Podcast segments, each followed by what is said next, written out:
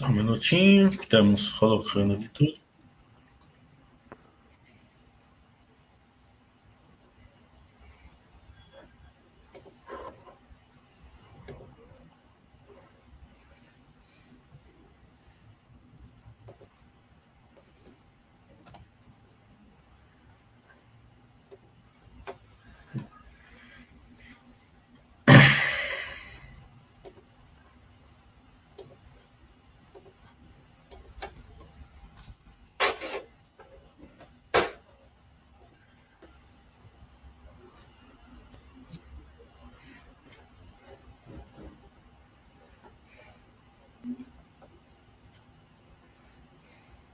É. É, boa noite, pessoal da Baster.com. Estamos aqui com mais um Baster Webcast Caenge. É uma empresa que sempre teve um ótimo relacionamento com a Baster. É, rapidamente, eles atenderam o convite através do Rafael, que é o nosso grande amigo aqui na Baster. É, sempre lembrando que a Baster não faz recomendação de compra nem de venda de ações. O vídeo tem é, o caráter meramente das pessoas acompanharem a empresa ao longo do tempo e também que eventuais projeções ou guidances colocadas aqui nesse vídeo não, não quer dizer que eles vão se concretizar, condições de mercado podem fazer com que eles não se concretizem. Então, boa noite, Rafael, fique à vontade. Olá, Mili, é, boa noite, pessoal. Agradeço aí novo, novo convite, né? Mais um convite, muito bom estar aqui com vocês. Eu acho que a ideia, né, Mili, é a gente falar um pouco do, do resultado aí da empresa, no, tanto no quarto trimestre como no, no acumulado do ano. Eu vou, vou aproveitar aqui vou compartilhar um slide que ele tem uma animação e ele vai nos ajudar aqui a vai me ajudar aqui a conversar com vocês. Só um momentinho. Tá aparecendo para vocês aí, Emily?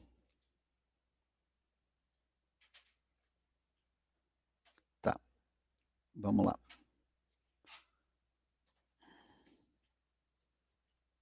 Ok. Então, aqui, uh, o que, que nós trouxemos na apresentação do resultado? Né? Dentro já é, de cara nos principais destaques, né, os, os drivers que impactaram é, no resultado aí de 2021 em relação a 2020. Né? Então, nós tivemos alguns é, eventos não recorrentes no, no, quarto trimestre que precisam ser ajustados, né, é, para que a gente tenha uma, uma comparabilidade com os resultados do, do mesmo período do ano do ano retra, do passado, do ano retrasado, na verdade, 2020. Né. Então, a, o que, que nós tivemos é, de diferente em 2021? Um reconhecimento de em torno de 1,6 bilhão de é, é, vindos da repactuação do risco hidrológico. E o que, o que, é isso? Né? Isso, é, na verdade, é um reembolso de custos que nós tivemos no passado pelo chamado GFOM, geração fora da ordem de mérito, pela importação de energia e outros elementos que acabaram deslocando a geração das nossas hidrelétricas é, ou seja, elas deixaram de gerar por motivos alheios e não técnicos é, como deveria, como estabelecido em regra. Né? Então, isso foi uma discussão que é, é, a gente teve com o governo, né, por especificamente a ANEL, né, por diversos anos. É, o período que está cobrindo é de 2012 a 2017. nesse momento, a gente reconheceu os efeitos no, no mercado no mercado livre e também no mercado regulado é, num, num, dado período que não havia sido reconhecido ainda, e é, após os diversos cálculos foi levantado que o que tínhamos direito é um valor de que foi transformado em extensão de concessão das, dessas usinas hidrelétricas que foram afetadas, ou seja, concessões que iriam ver, vencer a partir agora de 2027, 2028, elas foram estendidas, então, na verdade, agora a primeira concessão da Engie que expira agora é só em 2030, não mais 2027, então a gente vai ter é, a operação dessa usina e a energia, a capacidade comercial dessa usina por mais um determinado tempo, é um tempo que varia por, por usina, dependendo de como ela foi afetada pelos fatores que eu citei. E esses valores é, são reconhecidos como um ativo regulatório, que totalizaram nesse ano 1,6 bilhão e é, em 2020 a gente já havia reconhecido mais 968 milhões. Então, é, algo em torno como 2 bilhões e meio no total. É, um outro fator, e aí não recorrente, na verdade, dois outros fatores não recorrentes que impactaram o resultado, é, e especificamente do quarto trimestre, foi um reconhecimento de impairment na, da usina termoelétrica Pampa Sul, ou seja, essa usina ela está à venda, um, houve um progresso no processo é, de venda da usina, a expectativa é que essa venda se concretize aí nesse ano, é, é, nossa expectativa é para primeiro semestre ainda, e é, ter, tivemos algumas propostas que nos levaram a reconhecer uma perda de 1,1 bilhão, 1, 1, 1 bilhão e 76 milhões de reais, ou seja, venda que deve ser feita abaixo do preço de book, de preço de livro desse ativo.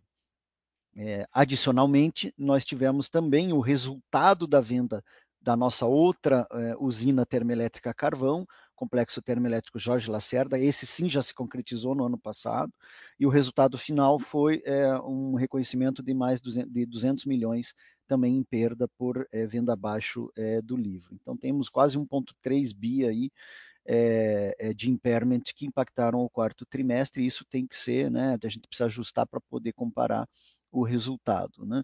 É, fator positivo aqui, nós tivemos a TAG, né, a transporte de associado de gás, né, os gasodutos que nós temos participação junto com o controlador SDPQ, contribuíram com 600 milhões de reais é, para o nosso, é, nosso EBITDA é, no ano de 2021. É, um quarto ponto que a gente de, gostaria de chamar a atenção é que, apesar da grave crise hidrelétrica que o país passou em 2021, né, a pior crise da história, é, o montante de é, exposição que a gente teve no mercado de curto prazo foi, é, como nós já havíamos ressaltado, foi bastante limitado. Né? Nós tivemos aí 35, apenas 35 milhões de reais é, é, de resultado negativo na CCE em 2021. Esse resultado foi pior do que em 2020, que foi positivo em 249 milhões, ou seja, houve uma, uma redução de 276 milhões no resultado entre um ano e outro. Mas por quê? Em 2020 o resultado foi positivo. E foi positivo por quê? Porque houve sobra de energia no mercado de curto prazo, ah, aí ah, é, vocês podem perguntar, mas por que, que sobrou energia? Por que, que o resultado foi positivo na CCE? Sobrou tanta energia para a Engie vender? É, lembrem que 2020 foi o ano do impacto da, da pandemia da Covid, em que houve uma redução de carga significativa em todo o país. E muitos dos nossos clientes que têm contratos com flexibilidade acabaram consumindo o mínimo que era previsto no contrato. Então, acabou sobrando mais energia. Então, também foi uma situação atípica em 2020, essa sobra de é, 240, é, 245 milhões, 240 milhões de reais de, de sobra de energia. Então, comparando um ano com outro, que são anos eh, né, muito, foram anos muito atípicos, foi uma perda de 276 milhões, mas se a gente comparar com o nosso EBITDA, que mesmo antes do ajuste, um EBITDA recorrente aí de, é, é, de 6 bilhões de reais, a gente está falando de uma perda aí de nem é, 5%. Né? E comparado a um, a um ano em que o GSF, ou seja, déficit de geração hidrelétrica, atingiu 27%. Então, nós perdemos em, em tese, perdemos 27% da capacidade comercial de toda a nossa hidrelétrica, das nossas hidrelétricas, que respondem por 85% do nosso portfólio, mas nós perdemos 5% apenas é, nas transações é, é, na Câmara de, de Comercialização de Energia Elétrica. Mesmo assim, em anos que não são tão comparáveis. Então, isso mostra a robustez da nossa estratégia comercial, a robustez da gestão de risco da companhia, há muita preocupação na questão de operação de hidrelétricas que podem estar trazendo maior risco aos resultados das empresas. Efetivamente trazem, mas, mas nem tanto para aquelas que tenham expertise, né? É, não só de operação, mas de proteção do portfólio, é, como é o caso da Engie, e é que a Engie está conseguindo demonstrar é, nesse ano que está sendo um ano que foi um ano de é, teste de é, estresse mesmo né, com maior crise hidrelétrica. Né? Então, partindo por EBITDA aqui, a gente recompondo, né, fazendo o ajuste no EBITDA, é, sem o ajuste ele te, apresentaria ano a ano uma queda de 8,4%, mas com os ajustes nós veríamos aí um acréscimo de mais de 12% é, ano contra ano partindo para o lucro líquido é, sem ajuste, um, um decréscimo considerável, né, de 44%, mas se ajustarmos esse, essa queda, ela cai para 12, em torno de 12%, é, falando em lucro líquido ajustado. Né, e por que, o porquê dessa queda? É, principalmente por causa do resultado financeiro líquido, é, que teve uma, uma redução é, é, importante frente a 2021, basicamente, né, uma queda aí de 1,2 bilhão é, entre, entre 20 e 2021, principalmente devido à atualização monetária, ou seja, é, impacto da, da inflação, é, não só no resultado, não só nas dívidas, na correção das dívidas da companhia, mas também no que é chamado concessões a pagar. Né? Nós temos um estoque de concessões que devem que, é, que pagamos mensalmente, e esse saldo dessas concessões ele, é, ele tem uma correção monetária. É, algumas delas, é, até agosto, uma, um número maior delas, um peso delas tinha era, era indexado ao IGPM, é, nós conseguimos mudar, agora temos apenas uma concessão a pagar indexada ao IGPM, as outras indexadas ao IPCA, e todo, todos vimos né, o IGPM aí batendo 20% de variação, IPCA, é, apesar de ter sido mais comportável, mesmo assim 10% no ano. E é claro que é, também tem um impacto na dívida, como eu falei, porque 70% da nossa dívida, e que hoje está, no final do ano bateu 20 bilhões de reais, 70% da dívida ela é indexada ao IPCA. Então, como houve também uma aceleração do IPCA, isso naturalmente acabou tendo um impacto no, no lucro líquido via uma, uma perda, é, um, um, pior resultado financeiro. Lembrando que isso não é efeito caixa, né, não impacta a EBITDA, né, isso impacta, impactou o lucro líquido. E é importante também ressaltar, mais importante ainda é ressaltar, que a gente tem impacto positivo da inflação, é, na receita, porque nossos contratos, todos os nossos contratos são indexados, contudo há um descasamento, né? Na dívida você tem um impacto é, em todo aquele saldo da dívida naquele momento, e isso é reconhecido, né? É um impacto não caixa, enquanto que o impacto nos nossos contratos ele vem no período, na vida útil desse contrato, enquanto o contrato ele acaba sendo cobrado, né? Tem as faturas mensais aí que a gente vai gerando caixa e já vai verificando, né, o reajuste desses contratos. Mili, eu acho que isso aqui, em termos financeiros, né, dá uma visão geral do que foi o resultado da Inge em 2021, né? Acho que a gente pode partir para as perguntas, mas é, você tinha me falado que gostaria de falar um pouco aí sobre nossos avanços, uh, no avanço dos nossos projetos, né? Eu vou pular ali para a sessão de expansão, onde a gente onde a gente está apresentando aqui uma atualização né, sobre os projetos que estão em construção.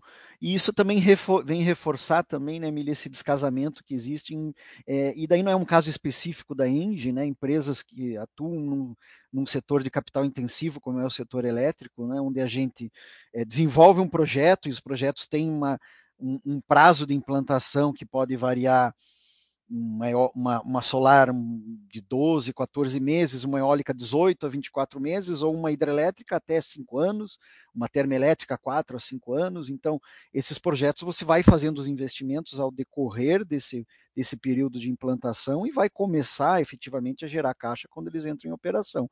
E durante todo esse período, você também contrata dívida para alavancar esses projetos, né, para colocar esses projetos em pé, e você, naturalmente, existe um período de carência em que aquela dívida não vai sendo amortizada, e o saldo daquela dívida ele também vai sendo corrigido, corrigido pela inflação, né? Então é, tem um impacto no endividamento da companhia no curto prazo, mas no longo prazo e longuíssimo prazo, né, é, contratos no ambiente regulado tem, são contratos de 30 anos, essa dívida é amortizada e período bem inferior ao, ao, naturalmente ao, ao, prazo de autorização e concessão das usinas, né, e acaba gerando valor aí para os é, nossos acionistas. Né. Então, o primeiro projeto é, que está em construção, agora é o nosso único projeto em geração em construção, é o Conjunto Eólico Santo Agostinho, localizado lá no Rio Grande do Norte, é um projeto que deve entrar, a gente aqui teve uma notícia boa no quarto, no quarto trimestre, né? a gente a, a, a, tinha uma previsão de entrada em operação a partir de março do ano que vem, estamos antecipando essa entrada em operação, que deve ocorrer agora ao final desse ano, atingindo a operação total agora em março de 23 e não apenas iniciando operação em março de 2023. Né? Então aqui a gente tem uma foto é, da concretagem é, é, de uma das é, de um dos aerogeradores aqui desse é, desse projeto. É, próximo projeto aqui é o sistema de transmissão gralha azul, acho que já é de conhecimento de vocês, né? É, linha de trans, linhas de transmissão que estão sendo implantadas no estado do Paraná, mais de mil quilômetros, em torno de mil quilômetros, né? É, a gente deve estar alcançando 95%, quase 100% da, da receita, né, da RAP, receita anual permitida do, do projeto, ou seja, capacidade comercial em operação gerando gerando EBITDA para a companhia, agora ainda no primeiro trimestre, como está exposto aqui no, é, no slide. É, o segundo projeto de transmissão é a Novo Estado, essa é uma linha bem maior, já 1.800 quilômetros lá na, na, região norte, nos estados do Pará e Tocantins, que é, deve alcançar em torno de 50% da, dessa RAP, né, dessa receita, abril desse ano, e é, em torno de 100% é, ainda dentro do ano de 2022, ou seja, uma antecipação em, é, em relação ao prazo limite para início da operação, que é em março de 2023, e vai começar a contribuir com o nosso resultado a partir desse ano. É, anunciamos também a aquisição de dois projetos é, de energia central, de geração centralizada de energia fotovoltaica, é, os conjuntos fotovoltaicos Paracatu e Floresta eram projetos que é, foram desenvolvidos por uma empresa que nosso controlador adquiriu há alguns anos, e agora esse, esses projetos foram oferecidos para a Engie Brasil Energia, é, em um processo que foi é, tocado por um comitê de, independente de transações com partes relacionadas, ou seja, são os é, conselheiros independentes que analisaram esse processo, claro, com auxílio de consultorias como é, grandes escritórios de, de advocacia, é, consultores legais como é, e financeiros como o Banco Bradesco, BBI, né, e que chegaram e que fizeram essa negociação com o controlador para chegar num preço em termos em comum e fazer essa aquisição, né, que vai adicionar aí mais 260 megawatts de capacidade instalada é, para o nosso parque. Né? Lembrando que com a venda do complexo termoelétrico Jorge Lacerda, a gente já imediatamente está conseguindo re, é, recompor é, a capacidade instalada, que uma parte da capacidade instalada que havia sido perdida. Jorge Lacerda tinha 850, tem 850 megas de capacidade instalada e a gente está repondo com Paracatu e Floresta 260. Né? É, Giral não temos nenhuma novidade, e daí continuamos aqui com a atualização né, dos projetos que a gente tem em carteira, ou seja, projetos que a gente ainda vai é, iniciar a construção é, a partir do momento que a gente identifique as melhores condições é, comerciais. Mili, uh, acho que isso aí é um bom resumão é, em termos aí financeiros, em termos de novos projetos e eu acho que dá para a gente abrir aí a, a, a sessão de é, perguntas e respostas aí, o Q&A. Excelente, Ravel. Muito, muito bem explicado, como sempre. É, vamos começar, né, analisando o balanço da Engie. A gente vê, assim, claramente que tem duas ancorazinhas, assim, é, afetando o resultado da Engie, né? O primeiro é o rebaixamento do GCF, né, 27%, é, que não deixa aumentar a quantidade de energia despachada, né?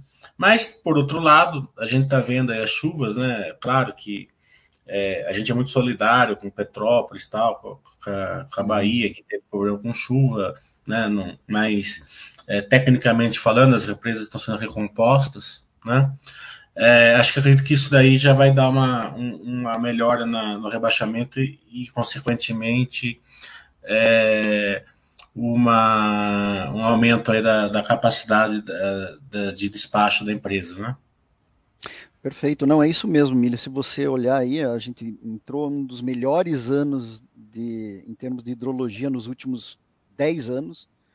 Eu acho que um ano similar ao que a gente teve, tá, teve é um período chuvoso que a gente está tendo agora, a gente ainda está nele, né? Foi só em 2010, 2011. Depois nós tivemos vários anos com uma hidrologia muito fraca. 2016 foi um pouco mais próximo da média, mas ainda mais, mais fraca. E 2021, 2000, final de 2021 e agora 2022, a gente está com uma hidrologia muito boa, chovendo bastante, mas não só chover bastante, chovendo no lugar certo. Claro que, infelizmente, como você disse, de, é, como, é, como, você disse, infelizmente, essas questões aí de, é, é de deslizamentos e é, essas questões que acabam trazendo consequências graves aí para as populações, mas em termos de hidrologia nos reservatórios é, foi bastante saudável. Tá? Então, os reservatórios já foram bem recompostos, a gente está atingindo um nível médio aí de em torno de 60% ali na região sudeste, níveis que a gente não via de novo, né, há muitos anos. Isso traz uma tranquilidade para o país, é, afastando qualquer possibilidade, por exemplo, de um racionamento nesse ano. Né. É, o Brasil não deve enfrentar nenhum problema e vai ter um despacho mais regularizado. Lembrando que isso traz o alívio, como você disse, na questão do rebaixamento do GSF. O que, que se, é, como que se traduz esse, esse alívio? Se traduz em menores custos para a companhia né? Porque não é, é, eu gerar mais significa que estar disponível para maior geração significa que eu, eu, vou ter menos necessidade ou talvez nenhuma necessidade de comprar energia no curto prazo para honrar um contrato que eu já assinei no passado, né? Porque a, a, na verdade a receita ela deriva não da geração em si, mas do atendimento, né? Do contrato que eu assinei com o meu cliente. É só lembrando essa diferença. Às vezes, não necessariamente você gerar mais ou a menos, isso tem impacto no teu resultado. Né? Isso começa a trazer impacto no teu resultado quando o sistema como um todo não consegue gerar aquilo que é esperado na média. E por isso daí você tem que despachar uma termoelétrica né? e comprar essa energia que acaba sendo precificada né, ao custo marginal de, de operação, né, o CMO, que vai ser o custo vinculado àquela termoelétrica, que naturalmente é um custo mais alto do que uma hidrelétrica gerar. Né? Então, a, isso a gente vai ter, tende a ter uma pressão menor de custos e aumento de margem para a companhia aí em 2022. Então, realmente a notícia é boa é, em termos de operação, né, uma operação mais é, é, é normalizada e um ano com menos pressão de custo e que a gente vai é, poder fazer é, é, um controle e uma gestão melhor, do, mais tranquila do nosso portfólio. E isso é mostrado nesse slide que eu estou compartilhando, né? Vejam aí que 2022 a gente tem 11%, a, a, a, o topo aqui no, lado, no gráfico do lado esquerdo, é, a parte em verde, 11% da nossa energia descontratada. Né? A partir do ano que vem a gente começa a ter um aumento né, dessa disponibilidade, ou seja, energia livre. Mas isso não quer dizer que essa energia toda não vai ser vendida. Por exemplo, 44% em 2027, não vou deixar essa energia sem vender. Eu certamente vou vender, só que eu vou vendendo gradualmente. Né? A gente vende com uma certa antecedência, um, dois anos, mas eu não vendo com tanta antecedência a maior parte da nossa energia. É, tem um driver ali no GSF, né, rebaixamento, que como vocês ficam com uma parte descontratada, até porque vocês enxergam o perigo de estar 100% é, contratado, né? Uhum. É, se esse rebaixamento ficar menor que, esse, que esses 11%, vocês conseguem vender esse, essa parte desses 11% no spot? Ou vocês têm que vender no, no PLD ainda, esses 11%? É, a gente vende no mercado de curto prazo. Digamos que o que sobra de energia, a energia você nunca perde receita de energia, não deixo de vender energia. Né? Em última instância, ela é liquidada né, no mercado de curto prazo ao, ao, ao PLD, né?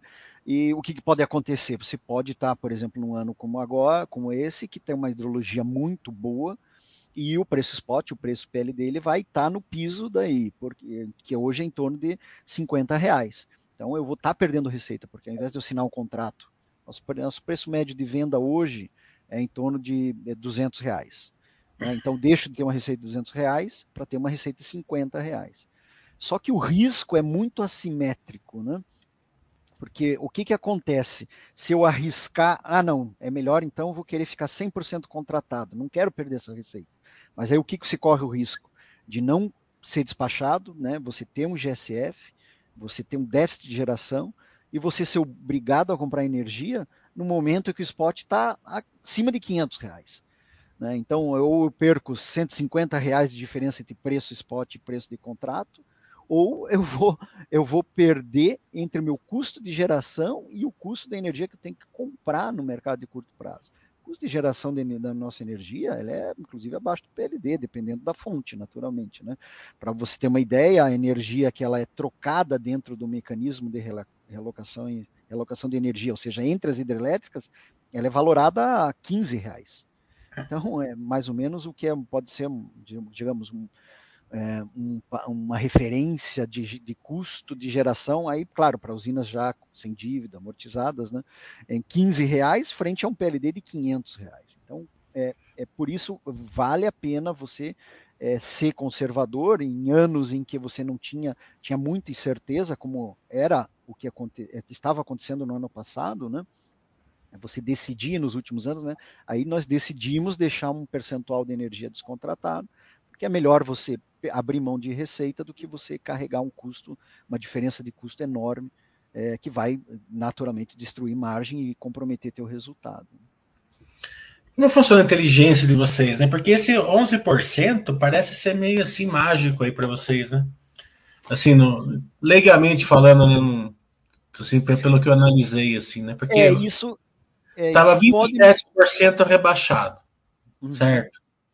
Vocês ficaram 11% descontratado. Quer dizer, vocês assumiram um risco grande. Por quê? Porque se vocês é, ficam. É, se eu continuo 27% descontratado, teoricamente vocês têm que comprar 16% a 600 reais para vender por 200, teoricamente, né?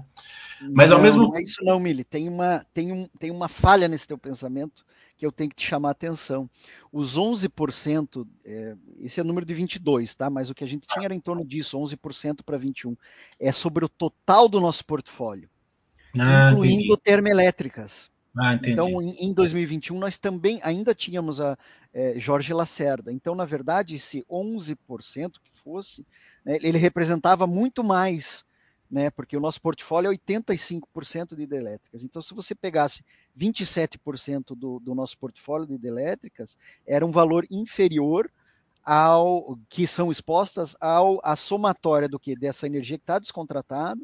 E eu também tenho outros mecanismos de proteção.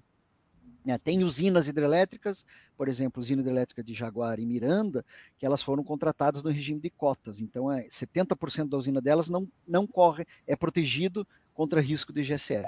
Então eu tenho que descontar 70% dessa, de, de, dessa energia dessas usinas, então isso daí eu tiro do, do que está em risco. Eu tenho também contratos, né, o seguro que foi assinado em 2015 para em torno de 1.500 é, megawatts médios é, de energia hidrelétrica que tem um limite de exposição que é em torno de 7,5%. Então, se o GCF for maior do que, é, o déficit for maior que 7,5%, é, eu não corro esse risco, eu não arco com os custos desse, é, é, desse déficit. Quem arca é o consumidor final via pagamento da bandeira tarifária. Então, tem uma série de detalhes ali que faz com que esse, esse, o segredo naquele ano fosse 10, o número mágico fosse 10, 11%. Então, esse seria o montante necessário para cobrir toda a nossa exposição ao GSF apesar do GCF de 27%, eu precisava ali de 10, 11% ser descontratado, entendeu? Legal. Mas eu queria é, continuar nesse ponto, uhum. é, pelo seguinte, porque parece assim que vocês têm uma, uma inteligência muito grande para vocês conseguir deixar esse equilíbrio, né? Que, a, que o GSF acaba não afetando o resultado. A gente viu que não afetou o resultado. Claro que afetou a, diminu a diminuição ali da, do volume que vocês, que vocês puderam vender. Mas vocês conseguiram, através da, da, sua inteligência, através da tesouraria de vocês ali, é, controlar muito bem. Você pode passar isso para o investidor? Você já, você já fez um passando aí, né? Porque também deixar o, o, ficar muito descontratado é ruim, até porque você falou, né? Porque é, daí você tem que vender por 50 uma, um, em vez de 200, né? É, acho que é, é, realmente é isso, né? É, é isso que é, é essa inteligência que está por trás, é isso, é, com, com, é, dimensionar o tamanho do risco, então tem uma gestão muito rigorosa de risco. É, sempre lembrando, nós somos um, um, um, um, grupo que é que tem uma visão de longo prazo, né? um controlador com visão de longo prazo. então a gente não está olhando só próximo ano, nós estamos sempre olhando dois, três anos para frente. Né? E temos uma expertise que foi construído nos últimos mais de 20 anos. Né? Nós fomos a primeira empresa a começar a fazer uma sazonalização diferenciada é, dos nossos recursos para fazer essa produção do GCF ali em 2014, 2015. Fomos a primeira empresa a, a, a levantar um projeto eólico e vender energia integralmente para o mercado livre, ou seja, para o consumidor livre. Então, nós é, temos essa vivência e essa expertise que foi construído é, já ao longo de muitos anos e que acaba se transformando em, em valor, né, em resultado. Né? Se vocês olharem nossos resultados dos últimos sei lá, cinco, seis anos, a gente tem, né, inclusive um slide aqui falando disso, né, da evolução, apesar de que nesse ano, né, os números caíram um pouco, mas se você olhar, o resultado consistente nos últimos cinco anos, né, um crescimento de lucro líquido de 34%, crescimento de EBITDA mais de 100%, é, ou seja, não tem, não existem variações, a gente consegue eh, continuar agregando valor, gerando é, valor adicional, é, com base num pensamento de longo prazo, com base numa disciplina financeira, é, conservadorismo, não, não, não, não, não arriscamos, é, temos uma, uma, tolerância não muito grande a, a, riscos elevados, então acho que isso é, responde né, é, é, a essa questão e que nos dá a confiança de que a gente vai continuar navegando aí mesmo como a gente está entrando agora em um período turbulento aí, aí já vindo da, da macroeconomia, né, ambientes externos. Vamos falar da segunda ancorazinha, que é o resultado financeiro, né? Estava é, impactando em 15%, em 15 da receita, esse ano impactou em 25% da receita. É claramente, você já fez uma passando ali na sua apresentação inicial, mas é claramente porque é, é, do case da empresa, o, o, empréstimo vem antes, tem que, tem que fazer a construção do, do parque gerador, seja qual for, depois, só depois que entra o EBITDA, e também é, é, a, a, taxa de juros sobe e os contratos levam algum tempo para recompor essa subida. Né? É, com, a, com a entrada do RAP de de, de Gralha Azul de Novo Estado, né? É, e, com, com essa recomposição da, da, taxa de juros nos contratos que vocês têm na Receita, é, e também com, com, Floresta e Paracatu, acho que já, que já são, acho que já são, acho que, acho que já tem receita também. É, a gente vai ver esse efeito diminuir, Rafael.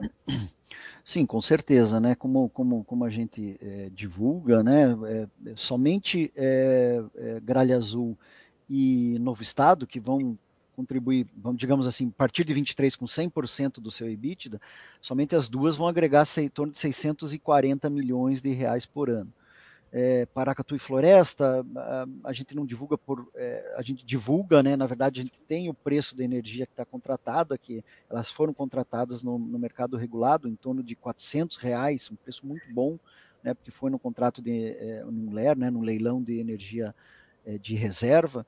É um contrato que gera uma receita ali em torno de 200 milhões de reais por ano, é, uma margem da alta, né? Então, vamos falar, é, se somar esses é, é, dois projetos de transmissão, mais Paracatu e Floresta, a gente potencialmente tem um, um acréscimo de EBITDA é, em torno aí de 750 milhões de reais a partir de 23.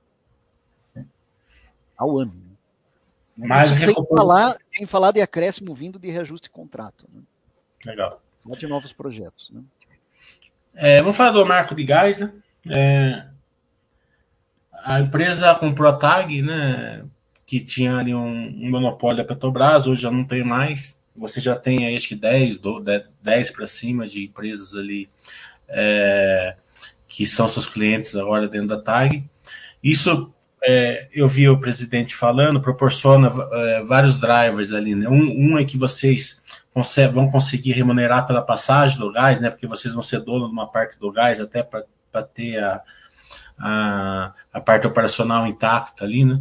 E também vocês vão conseguir, é, vão conseguir fazer bastante CAPEX ali, principalmente é, na parte da, da, da das coletadoras, é, colet, eu não sei como que chama, é, nas, Nas entradas, os gateways, entradas. Nas entradas, isso, isso. Né? É, é, dá uma passadinha ali no, no, como que o mercado de gás vai impactar a TAG. Né? É, o que está acontecendo agora no mercado de gás é uma liberalização. A gente está vendo é, verdadeiramente agora esse mercado se abrir, como você disse, né?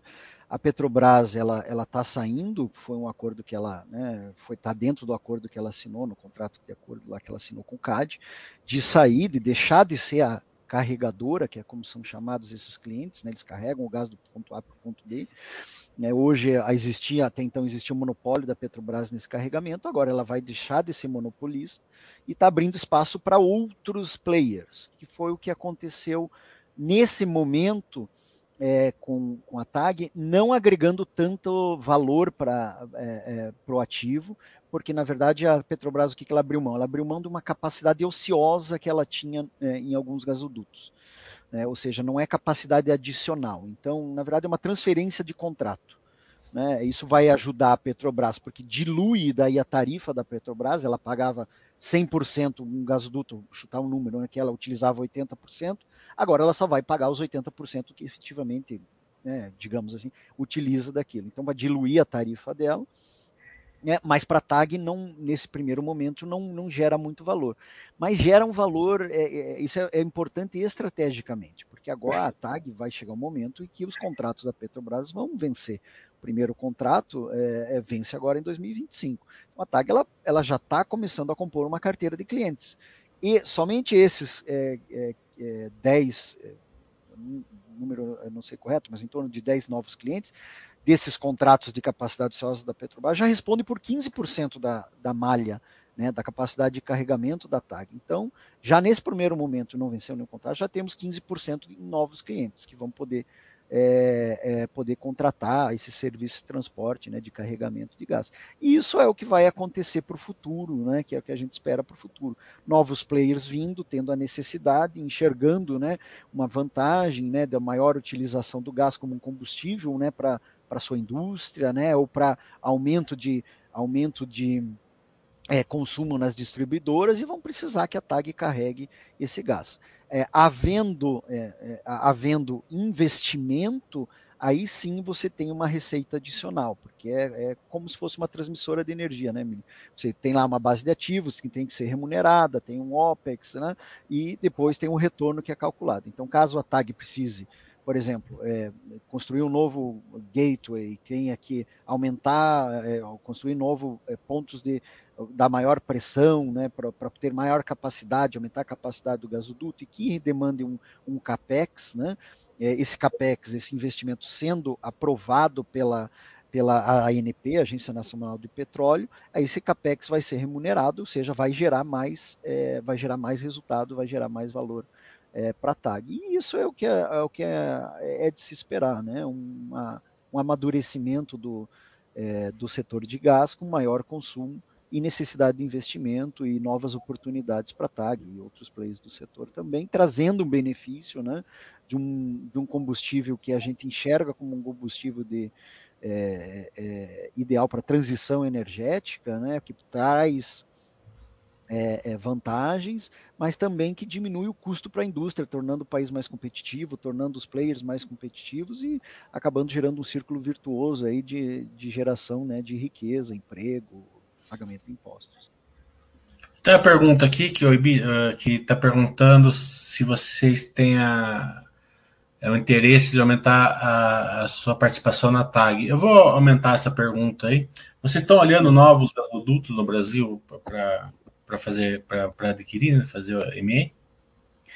É, gasoduto é aquela questão, né? É, é, você precisa que haja demanda, né? É, é você não, é, é, a própria estrutura do setor ela é monopolista, né? Você não tem concorrentes um gasoduto do lado do outro. Então, primeiro de tudo, tem que ter um, uma necessidade de carregamento para que a ANP, isso tudo é um setor regulado, né? Ou seja, tudo tem que passar, qualquer novo gasoduto tem que ser é, tem que ser aprovado pela NP e como é que ela faz isso? Ela faz diversos estudos, ela faz uma chamada pública, né? ela vai a público dizendo, é, questionando por interessados em, em, utilizar esse transporte de, de gás do ponto A para o ponto B, e essas, e essas empresas, esses interessados, eles têm que declarar esse interesse, e havendo necessidade de um maior, é, é, de uma ampliação desses gasodutos, é, seja ou incapacidade, ou seja, uma no, um novo gasoduto, aí a ANP vai chamar é, empreendedores para desenvolver esses gasodutos. Então,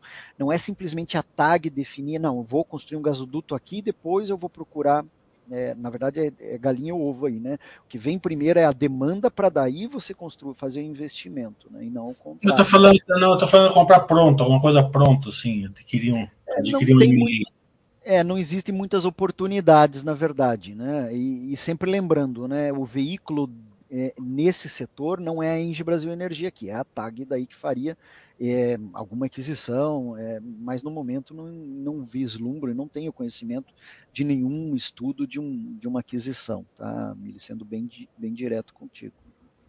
É, na parte de transmissora, a gente viu, eu acompanhei os últimos leilões, assim, não muito de perto, mas eu dei uma acompanhada, e eu percebi que a Engie quase não, não fez propostas assim que é, poderiam ser vencedoras, né? Isso claramente se deve ao mercado mais competitivo, né? Preços, preços que não fazem, não fazem sentido para vocês. É, e mudou a lei, se eu não me engano, né? Vocês não podem mais comprar uma transmissora é, que vocês não adquiriram no, leilão, que nem vocês fizeram com o novo Estado. Se eu estiver errado, se me corrija, né? Não, tá certo. É, é, é, é, isso mesmo? É isso mesmo. então, então, baseado nisso tudo que você falou no gás, né, a gente está vendo que vocês têm uma, uma, um, é, uma, é, um, um, é, uma operação só de, de investimentos ali na eólica, né, na São Santo Agostinho. Qual que é o plano do setor capital? Agora, agora realmente, é, se, claro que sempre vocês estão abertos tal, mas o, o a gente está vendo assim que não tem tantas oportunidades ali fora daqueles daqueles é, projetos que vocês estão no pipeline ali é, de incrementar de, de aumentar o cap. Quiser será que vocês vão começar a usar a gestão de caixa agora para dar uma diminuída na dívida? É, ainda mais agora que a taxa de juros está alta faz esse sentido? Ou vocês ainda estão pensando em, em, ser um, em ter é, grande ainda é, nos próximos anos? Olha, Mili, a, nossa intenção é continuar crescendo, mas é, a regra é muito simples. A gente não vai crescer se não for para gerar valor, para queimar dinheiro. Então, nós participamos sim dos leilões de transmissão, é, não temos sido bem sucedidos e eu, como RI aqui, fico aliviado, porque eu prefiro explicar que a gente tem uma disciplina financeira e não vai crescer por crescer, do ter que explicar por que, que eu aceitei um deságio tão alto é, numa linha de transmissão.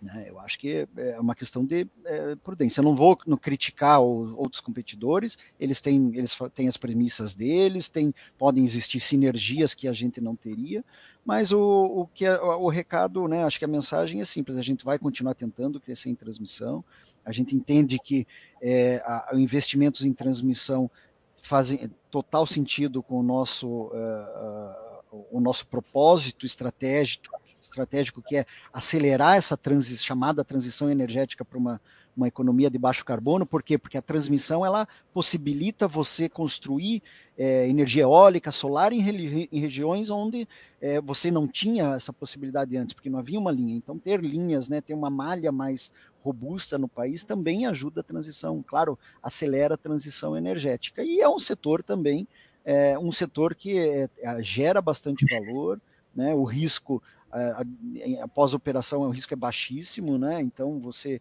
consegue agregar valor com, com esse, nesse segmento. Mas, de novo, vamos, vamos continuar mantendo a disciplina financeira.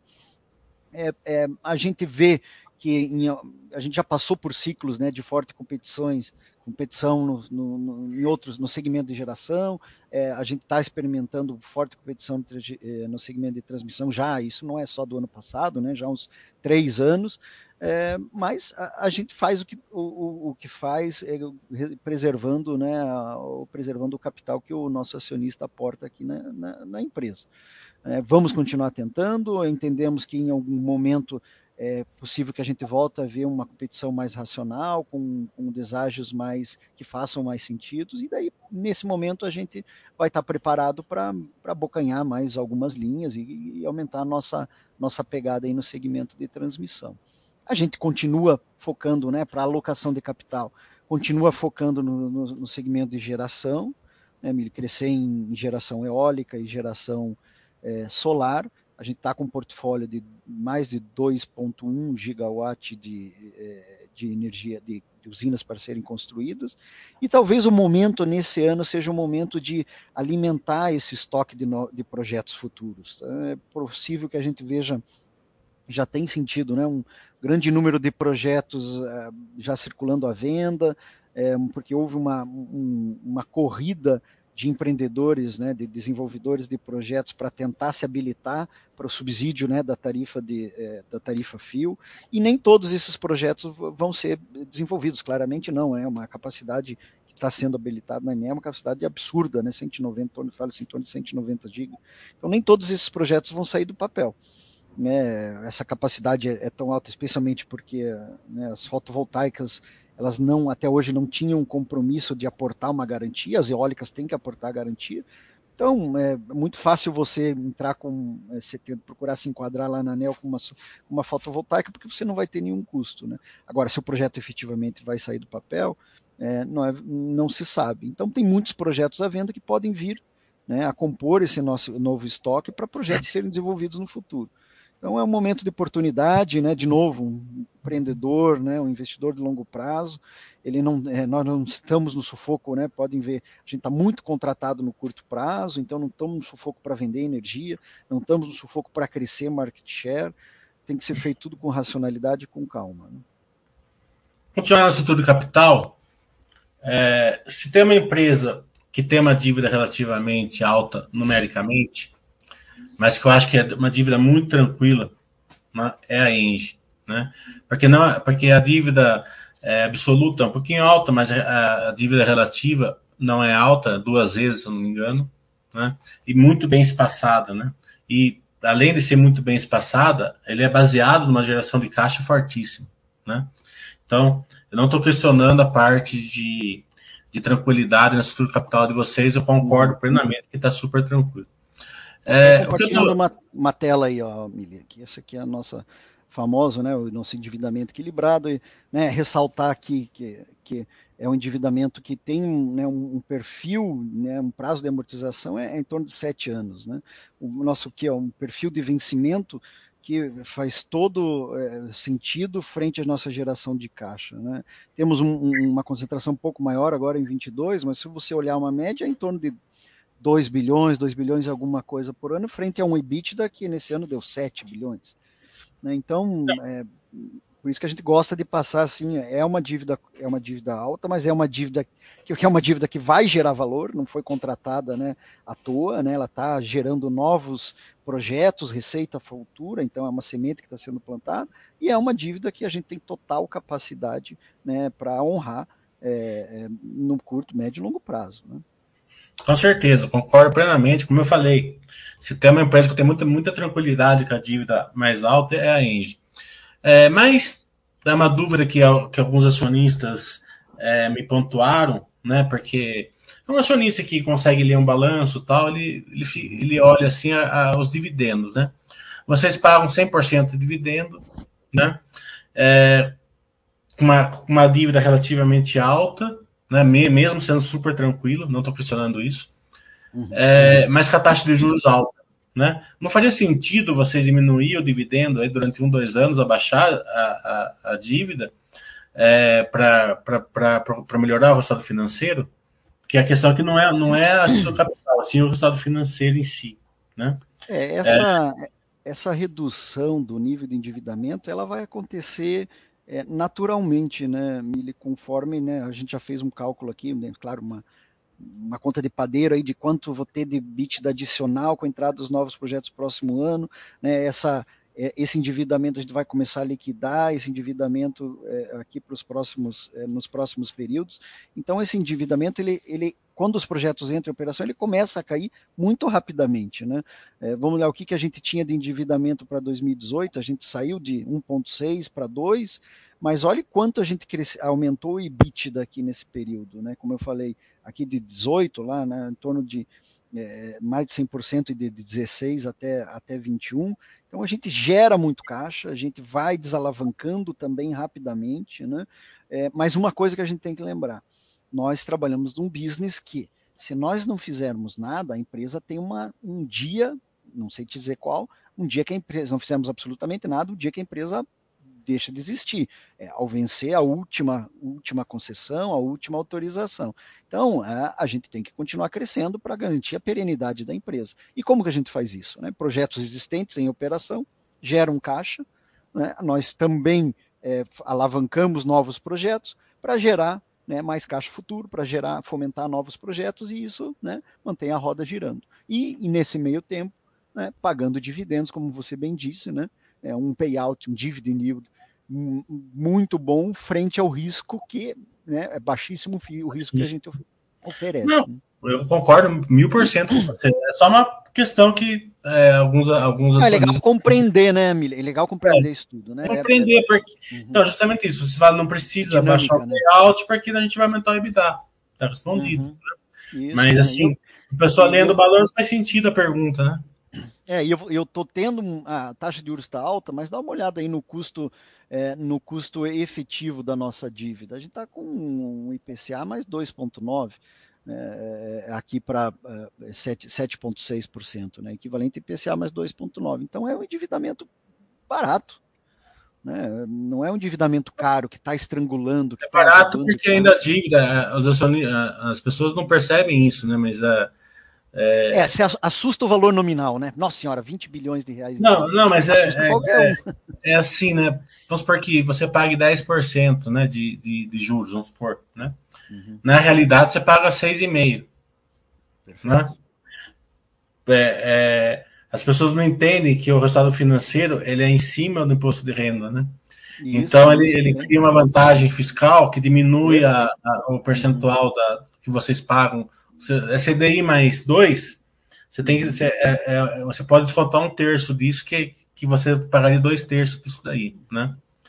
é, as pessoas não entendem, não entendem essa uhum. vantagem de, de buscar dívida. Claro que tem, que tem que ter um empreendimento é, que, que faça sentido, é, gerando valor. Tudo isso a gente concorda e vocês fazem maravilhosamente bem. Isso tudo é bom explicar, porque daí o acionista fala assim: ah, mas você está pagando 10% de taxa de juros. Não está, você está pagando 6, 6 e pouco. Né? Porque o resultado financeiro é em cima do imposto de renda, do DRE. Né? Muito, muito bem é, lembrado. Muito bem lembrado. Muito bem lembrado. Tem estrutura de capital, né? Que, que se você desalavanca muito, acaba sendo ineficiente. Ineficiente. Tá pagando, claro. pagando muito mais imposto. Não, porque ninguém quer mexer no, no crescimento da Engie. Vocês, é, é só tô, só, a pergunta era se não faria sentido diminuir um pouco o dividendo, porque não, não interferiria no crescimento, entendeu? Mas você já explicou que não faz porque vocês vão aumentar o EBITDA, tudo bem. É, e exato, né? e não, não há é, necessidade, a gente acaba retendo um caixa. É, se, se, eu, por exemplo, é, é, óbvio que se eu não tiver novos projetos, a gente tem que pagar dividendos, porque é, eu prefiro devolver o dinheiro para você que é meu acionista e você investe aonde você acha que é melhor do que eu aqui. A gente recuou a pressão da Engie eu vou virar um gestor aqui, não vou é. virar um banco. Não, não, não é nosso. Meu dividendo da Engie já está em, em, recompra automática já. Ótimo, isso aí. É, então acho que é isso. A gente passou por tudo. Tem alguma coisa que eu não perguntei que você gostaria de falar, Rafael? Olha, é, acho que só dar um recado. Eu tenho naturalmente converso muito com investidor institucional, grandes fundos, né? É, é, a gente tem percebido assim, uma preocupação muito grande desse pessoal com o preço de energia no longo prazo. Como choveu muito e o PLD caiu bastante, às vezes parece que tem aquele sentimento, não, agora vai chover para sempre, nunca mais a gente vai ter problema, mas assim, não é o que acontece, né? É, como eu falei, é, o pessoal está falando, ah, privatização da Eletrobras, é, muitos novos projetos para sair, como eu comentei, né, nem todos os projetos devem sair do papel. É, e se a gente olhar nos últimos anos, apesar de a gente ter uma está é, tá tendo agora uma hidrologia boa, é, isso está pressionando o preço da energia para cima. Né? É, acho que assim, acho que esse é o último um, ponto que eu, que eu lembraria de comentar. É, não, temos preocupação, claro, que é, monitoramos o preço de energia, a gente continua com a nossa estratégia comercial de contratar gradualmente, mas é, acho que a, a, beleza, como eu disse, é você não ser obrigado a vender em um momento em que a energia está com preço baixo. E, é, por exemplo, é o que aconteceria. Eu tenho que vender energia, sobrou energia em 2022.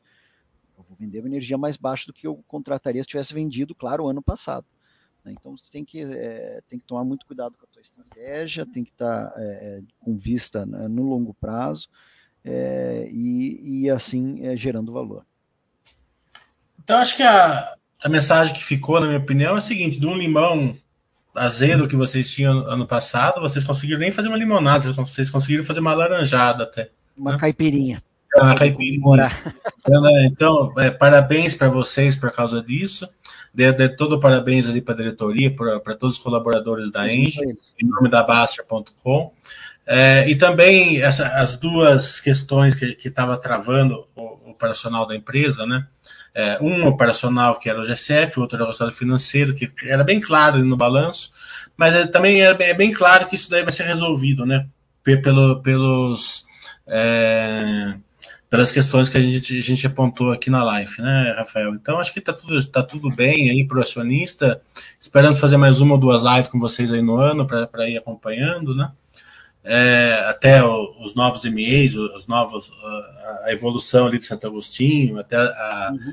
a energização. Acho que a Grande está energizada já, né? É, as duas já iniciaram a operação, agora elas estão, é que é gradual, né? Você vai levantando as linhas e subestações também, então gradualmente vai indo. A Gralha Azul está mais adiantada, assim. É. Então, legal. Mas vamos então, lá, isso aí. Com certeza. Muito obrigado, Rafa. Tudo de bom para você e de parabéns para todo mundo. E bom carnaval. Obrigado, gente. É, de novo, assim, agradeço de novo a oportunidade. Contem conosco. Tendo alguma dúvida, a área de relações com investidores, o time aqui está à disposição para ajudá-los. Um grande abraço. Tchau, pessoal. Tchau. tchau.